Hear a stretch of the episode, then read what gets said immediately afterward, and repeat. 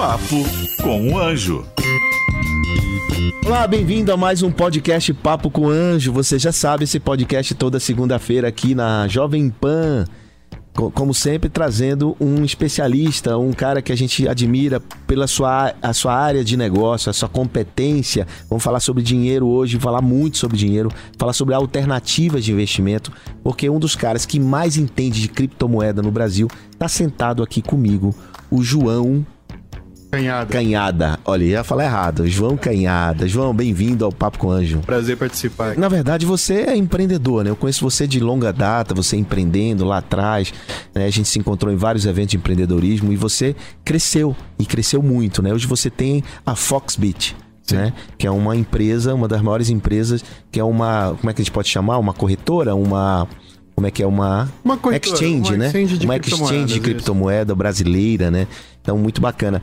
Mas eu, eu, eu tô cheio de dúvidas. Tô cheio de dúvidas sobre cripto, sobre essas palavras complicadas, forex, não sei o que, pirâmide. Eu queria que você desmistificasse isso, assim, me falasse.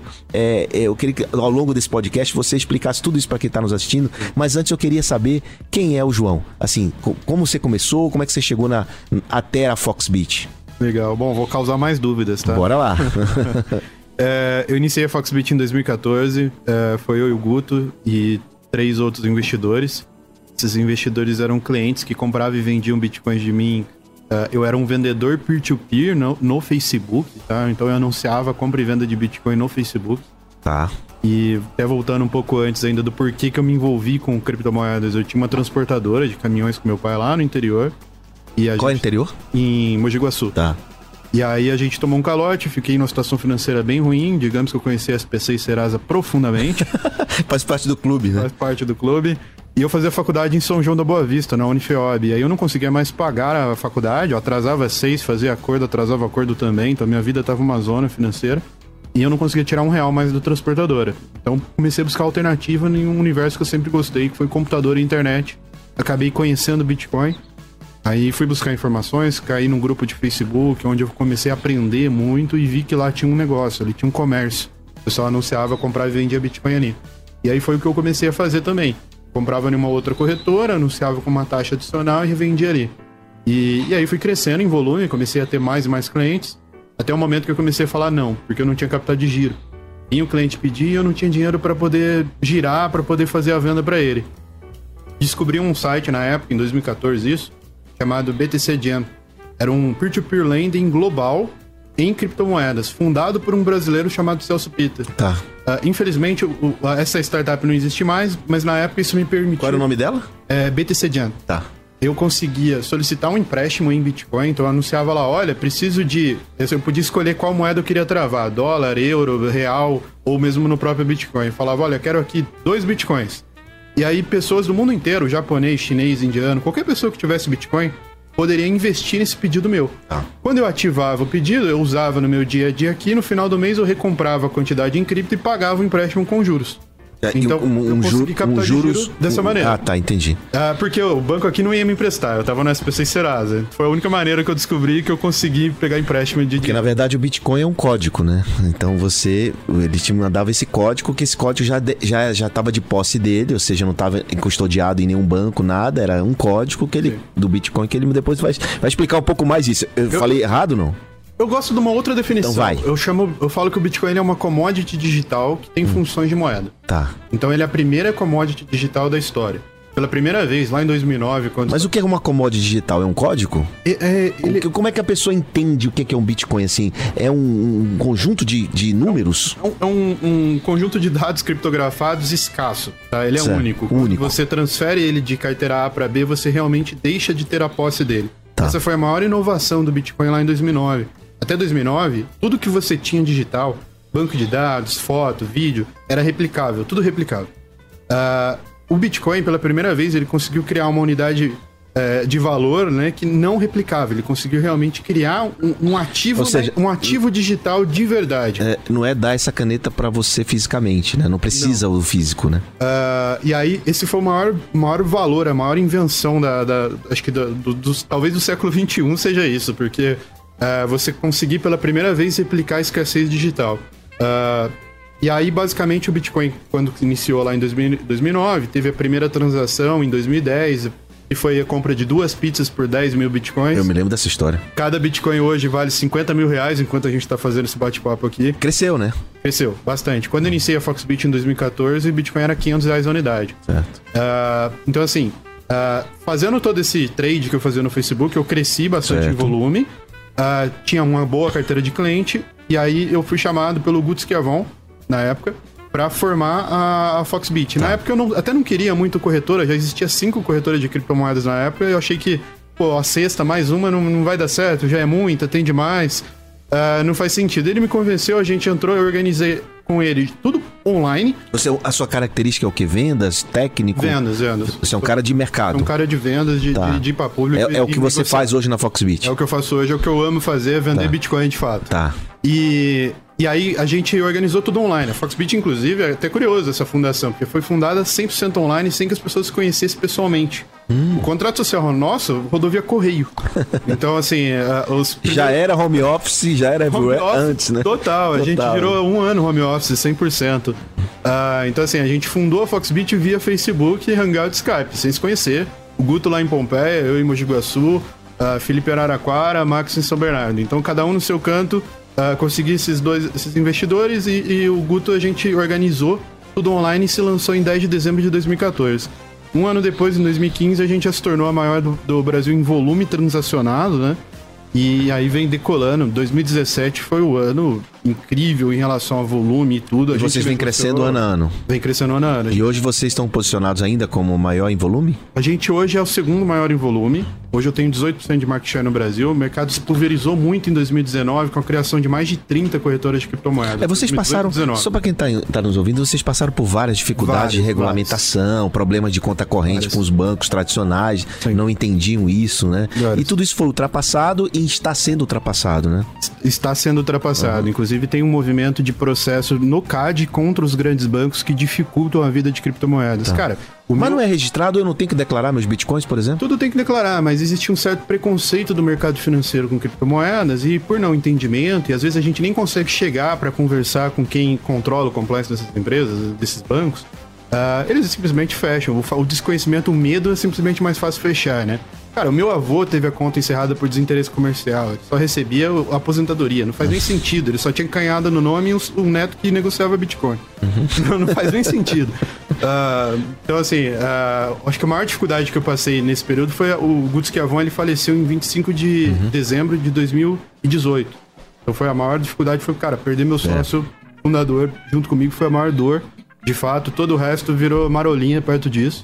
Mas... Mas vocês enfrentaram muito, né? Vocês Bastante. batalharam muito com empreendedorismo na veia aí, Na né? veia, na de, raça, de quem faz, quem empreende no Brasil, empreende em qualquer lugar do mundo, né, velho? Sem dúvida. Porque vocês lutaram contra tudo, contra todos e continuam, né? Continuamos? Continuam. Mas hoje, hoje, hoje vocês têm um volume de quanto, mais ou menos? Não, precisa pode, não sei se pode dar detalhe, mas a ordem de grandeza de milhões de reais transacionados. Hoje a gente negocia cerca de 10 milhões de reais dia. Dia. A gente tá chegando próximo dos 10 bilhões intermediários desde 2014. Tá. Ah, o ano passado a gente faturou 10 milhões de reais no ano. Ah, este ano acredito que a gente deve chegar entre 18 e 20 milhões de faturados. Muito bem. Muito E, bem. e agora a gente tá num momento de, de diversificar. Porque vocês ficam com uma margem, né? Você fica com uma Exato, taxa, fica né? Uma fraçãozinha disso, Dá tá? Ah, e a gente tá no momento agora de diversificar. A minha ideia, a partir de agora, a gente tá trabalhando muito forte nisso, é tirar as empresas que existem dentro da Foxbit. Certo. tá? Ah, A gente conseguiu uma base de clientes muito grande, a gente já superou os 500 mil clientes cadastrados e tem uma custódia também muito Olha grande. lá, gente, esse cara tem 500 mil clientes cadastrados transacionando criptomoeda na- numa, numa empresa, numa startup Startup. brasileira.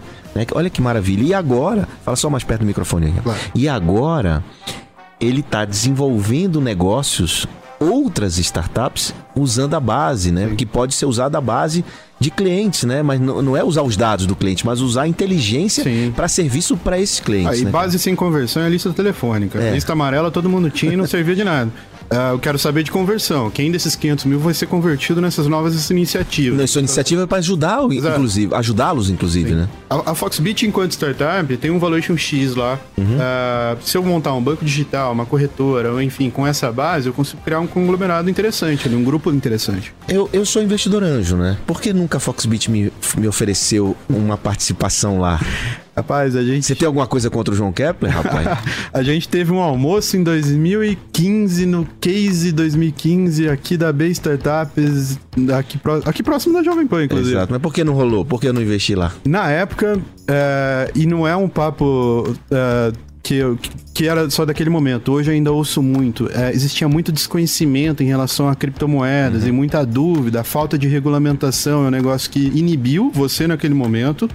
Uh, e ainda inibe muita gente, muito investidor. VC, por exemplo, no Brasil não tem nenhuma corretora de criptomoedas com aporte de VC. Nenhuma. Ou seja, eles são bootstrapping, é, Total. andar com os próprios recursos. É, até porque você já tem faturamento de sobra, né? Quando você fala, pô, eu tenho quanto, quanto é o teu resultado? Ano passado, 10 milhões de 10 faturamento. Milhões de, 10 milhões de faturamento é um bom faturamento para ter taxa transacionada e agora você pode explodir esse resultado fazendo, por exemplo, não sei o que você vai fazer, você não disse, mas se você quiser falar, pode falar. Mas eu faria, eu faria um banco digital. Cara, o banco digital é a moda do momento, né? Mas virou temaqueria, né? Não é, é, tão difícil mais pôr no ar. O que é difícil no banco digital hoje é ter cliente. E graças a Deus, cliente, cliente Vocês a gente tem. têm. Eu sou cliente da Foxbit. E, e, e, há muito tempo, e né? Muito a gente tempo. convenceu é.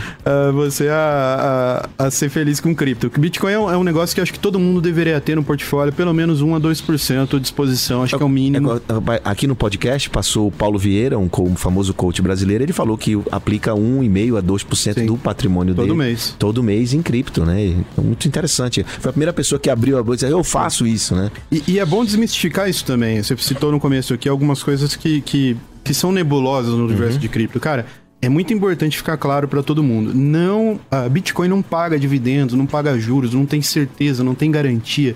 É como se você comprasse uma pedrinha de ouro, só com uma pedrinha de ouro digital. Ou seja, buy hold, guarda. Buy hold, cara. A, a, não é para ficar tradando. A, a, escassez do Bitcoin é benéfica no longo prazo. Hum. Então, essa valorização. Ou seja, vai, ela vai Bitcoin, acabar um dia. Ele deve, ele deve continuar esse certo. ritmo de valorização, dado essa escassez. E já acabou? Não, hoje já tem 18, 18 milhões e 900 aproximados aí de exposição, né? Já certo. em circulação. Uh, e vai chegar a 21 milhões. De bitcoins. De por bitcoins. conta das minerações, por conta da, daquelas Isso. forks e aquelas coisas? É ele, ele, é predefinido, né? Ah. O, a quantidade que vai existir é predefinida. Agora, a extração disso se dá através do, do mecanismo de proof of work, prova de trabalho. Você ah. entrega poder computacional de um equipamento para resolver cálculos matemáticos e obtém novos bitcoins uh, com isso. Qual é a moeda mais valiosa hoje em dia? A moeda mais valiosa hoje em dia é a atenção. A atenção das pessoas é a coisa mais valiosa que tem. Eu sou João Kepler, eu tenho 39 anos de empreendedorismo, de experiência prática, tenho 11 anos só fazendo investimento. Imagina tudo que eu tenho de experiência embarcada te ensinando como começar um negócio do zero, como tirar sua ideia do papel, como fazer negócio no mundo digital, como aproveitar tudo isso a seu favor. Toda essa minha experiência eu embarquei nesse curso Empreendedorismo 4.0. Aproveite a nossa experiência, aproveite para aprender agora. E o que é um pitch? É uma apresentação. Eu queria te lembrar que o melhor dinheiro é o dinheiro do cliente. Você está desenvolvendo um negócio porque você acha que é um nicho milionário ou porque você acha que você é único, inédito? Cuidado. Desenvolva negócios que resolvam problemas específicos de um nicho específico.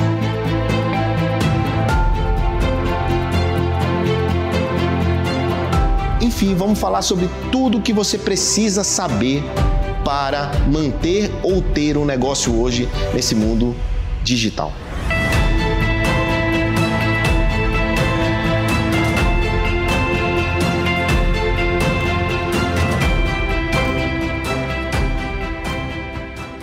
E, e, por que que eu recebo várias propostas de, dessa, dessas... Por que existe esse negócio desse tal dessas pirâmides? Qual é a base disso? Assim, o que que tem a ver com Bitcoin isso? Nada, né? Nada. Tem pirâmide com boi, com boi, com avestruz, com tudo. E tem a, com cripto. A, a questão é que inventaram com cripto porque o tema é um tema do momento, é um tema cool, Uh, e que é mais fácil enganar as pessoas pelo desconhecimento em relação ao tema. Então, cara, procura conteúdo de qualidade sobre o tema que você já não vai cair nesse tipo de pirâmide. Mas é importante ficar claro: investimento de renda variável, que paga é, juros fixo, garantido, entre aspas, já é um problema, independente do universo que você está aplicando, ações ou cripto, boi, avestruz, cara, não dá para você garantir uma renda fixa, uma, renda uma fixa, rentabilidade uma fixa. rentabilidade fixa em renda variável. Já, já, já Certo. começa errado a história se isso acontecer. Entendi. Tá. Então, e, e quando.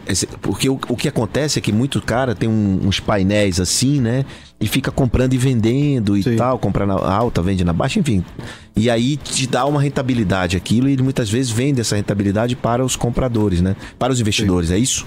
Cara, é, normalmente as pessoas é, tem várias, vários tipos de pirâmides aí que eu já vi. Algumas falam que mineravam bitcoins, outras falam que é, entregam é, resultados das arbitragens em bitcoins. Só que assim, o universo de criptomoedas ele tá evoluindo igual o mercado financeiro.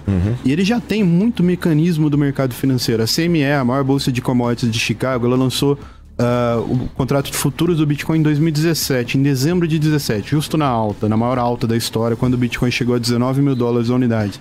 Então, assim, a gente já tem mercado de derivativos, de futuros, enfim, vários tipos de, de- de instrumentos financeiros já estão à disposição.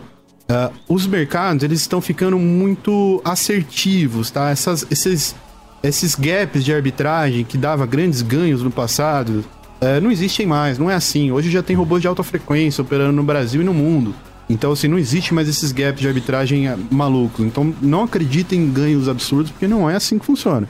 Entendi. Tá. Não cai nessa. Não cai nessa. Mas você pode ter um, um Bitcoin, um Ethereum, um. Pode. um- Não só um, como frações também. Frações Você- também. ah, o 0,0 alguma Exato. coisa, né? O Bitcoin, Porque ele- um ele é Bitcoin é 40 mil. É um Bitcoin 50 mil. 50 mil reais. Em oito casas decimais. Então você pode comprar 10 reais em Bitcoin, um real em Bitcoin, 5 reais em Bitcoin. Isso na Foxbit ele consegue comprar um real, dois reais? Consegue. Como é que ele compra um Bitcoin lá? Hoje ele faz um cadastro, comprador e vendedor tem um cadastro na Foxbit. Ah, um vende pro outro, né? Você Isso, transaciona. A gente faz intermediação, entre- Intermediação. Entre, as partes. Tá, então, entendi. o vendedor manda Bitcoin para Foxbit, ele vai ter um crédito ah, digital para ele poder fazer essa venda. O comprador manda reais para conta bancária da Foxbit e vai ter um crédito digital na nossa plataforma para fazer a compra e venda. Igualzinho uma corretora de valores tradicional, Tá. que você opera aí Petrobras, enfim. Só que no meu caso é um ativo digital como o Bitcoin. E o que é que você informa para os órgãos competentes a, a esse tipo de transação? A- As últimas duas evoluções que a gente teve no mercado no sentido regulatório foi a IN 1888 de 2019 da Receita Federal. Instrução normativa. 1888. Ah, ela obriga que as corretoras e empresas ou pessoas físicas que operem criptomoedas no Brasil e até no mundo ah, informem esses extratos mensalmente para o governo. A Foxbit ela é obrigada a informar mensalmente todos os trades que aconteceram, quem fez os trades e a quantidade e volume. Tá? Tem as regras claras para isso. Ah, e mais recente, agora em abril de 2020, saiu o KNAI de corretoras de criptomoedas, que já era uma demanda muito antiga, que era um grande argumento dos bancos para fechar conta no passado. Já não tem na. Ah, não tem KNAI, eu não sei o que vocês fazem e tal, vou encerrar. Ah, então, assim, ah, isso já tá rolando. E aí, o que tem mais ainda por vir é uma regulamentação propriamente dita que deve colocar a gente eh, abaixo do ou do Banco Central, CVM, enfim, isso ainda tá em discussão ah, do que, que vai vir.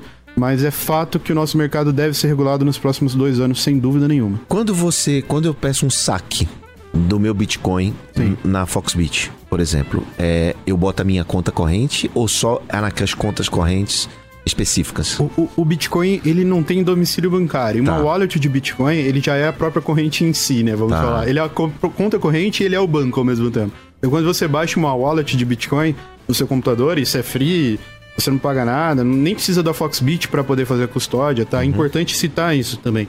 A- a- as corretoras de Bitcoin é um ambiente onde você deveria negociar Bitcoin, não custodiar, não guardar o Certo. seu Bitcoin. Você não precisa de um terceiro para fazer isso. Te ensino com o maior prazer. Vai lá nos canais da Foxbit, no CoinTimes e produtos Você tem blog, né? Você Tem tem, blog. CoinTimes é um, é um portal É um muito portal de conteúdo Bastante acessado, inclusive. Bastante, Toda já. vez que eu tenho dúvidas sobre alguma coisa de criptomoeda, eu vou lá. Sim, o CoinTimes ele foi uma iniciativa da Foxbit em 2014 porque o mercado estava carente de informação de qualidade. Então, assim, lá tem mais de mil artigos explicando sobre como funciona Bitcoin, como usa, como guarda, como. Enfim, todos os cenários ali. E, e, enfim, notícias recorrentes, tá? Todo dia é, é o, o acesso diário ali para você acompanhar o que tá rolando no mercado. Olha, então, você teve uma pequena aula aqui sobre o Bitcoin com o nosso querido João Canhada. Isso. Canhada, não é castanha, Canhada, João Canhada. que deu uma aula. Agora, eu queria que você, pra gente encerrar esse papo, eu queria que você explicasse a diferença de Bitcoin para blockchain. Né? Claro que eu sei que é tecnologia, mas desse um pouco de explicação melhor para quem está nos assistindo, o qual é o impacto do blockchain no mundo e o que, ele, o que, que vem por aí em relação ao blockchain? O, o, Bitcoin, ele é o próprio blockchain em si originalmente, tá? O termo blockchain, inclusive, nem existia lá no paper do Satoshi Nakamoto em 2009. Foi um, foi um termo cunhado em 2011, 12, hum. principalmente por bancos que queriam a tecnologia, mas não queriam o Bitcoin. Então, assim, vamos dividir isso aqui. Aí o, o, o blockchain, basicamente, ele permite que você gere escassez digital de qualquer coisa. Tá? Então eu posso te entregar um real e você me entrega um token desse um real. Tá. Uh, e aí ele é escasso. Quando você envia de A para B, você realmente deixou de ter a propriedade desse token, por exemplo. Então o blockchain permite que você materialize coisas do mundo físico no digital ou simplesmente crie coisas novas totalmente digitais.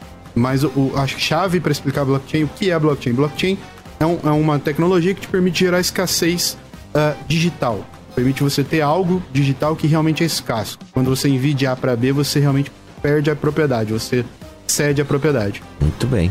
É... É, eu vejo, inclusive, blockchain. Outro dia eu entrei no site, se não me engano, foi do BNDES né? E tem é, ele tem um sistema lá que você consulta uma nota fiscal e ela diz para onde foi o dinheiro, caiu na conta tal, foi não sei o que, a nota fiscal tal foi para cá. Sim. Então isso é, com, a, com esses elos do blockchain ele vai mostrando todos a, a, cadeia, né? Exato. Isso aí, inclusive, pode ser, é um, é um token atrelado que ele vai, ele vai pingando para você seguir o rastro, vamos falar assim, Exato. quando ele muda de carteira A para B. Uh, em Dubai tem um processo semelhante é, para registro de imóveis.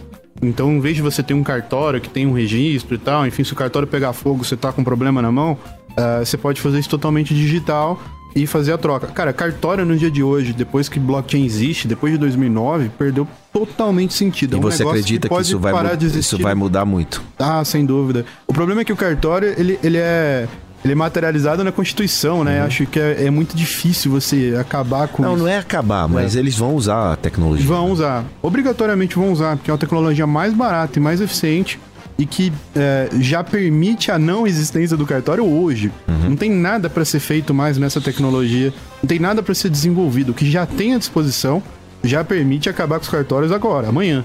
Só depende de um, de um ajustezinho lá na Constituição, porque eles estão defendidos na Constituição, né? João, então, queria te dizer que eu quero conhecer os novos projetos da Foxbit, né? os, os spin-offs aí, as novas startups que serão lançadas. Eu acho que nesse sentido faz sentido pra gente dar uma olhada. Eu tô falando aqui publicamente. Não me deixe de fora dessa vez. Claro. e queria que você deixasse uma mensagem final para quem está nos assistindo sobre esse mundo da criptomoeda, alguma mensagem é, de alerta ou de esperança ou de investimento. Acho que assim, é, eu falei que foi separado, né, o termo blockchain do Bitcoin. Bitcoin é o token, blockchain é a tecnologia e tal. E não importa qual é a função que você exerça hoje, qual é o trabalho que você tem, o que você faz na sua empresa, enfim, você provavelmente vai usar blockchain de alguma maneira no futuro breve. Então, se você não gosta de Bitcoin, não quer ter, não tem problema, mas estuda a tecnologia, porque você vai utilizar isso muito em breve no seu dia a dia. O seu empregador vai querer, se você for desenvolver negócios, provavelmente você vai utilizar. Uhum. Uh, então, assim, a eficiência que isso traz uh, é muito importante para o futuro dos negócios de agora para frente. Muito bem, senhoras e senhores, conversei com o João Canhada, esse grande empreendedor brasileiro, um cara muito resiliente e eficiente, tá aí tocando a Foxbit, essa gigante exchange brasileira. Muito obrigado, João. Obrigado por... Até o próximo episódio do Papo com o Anjo. Papo com o Anjo.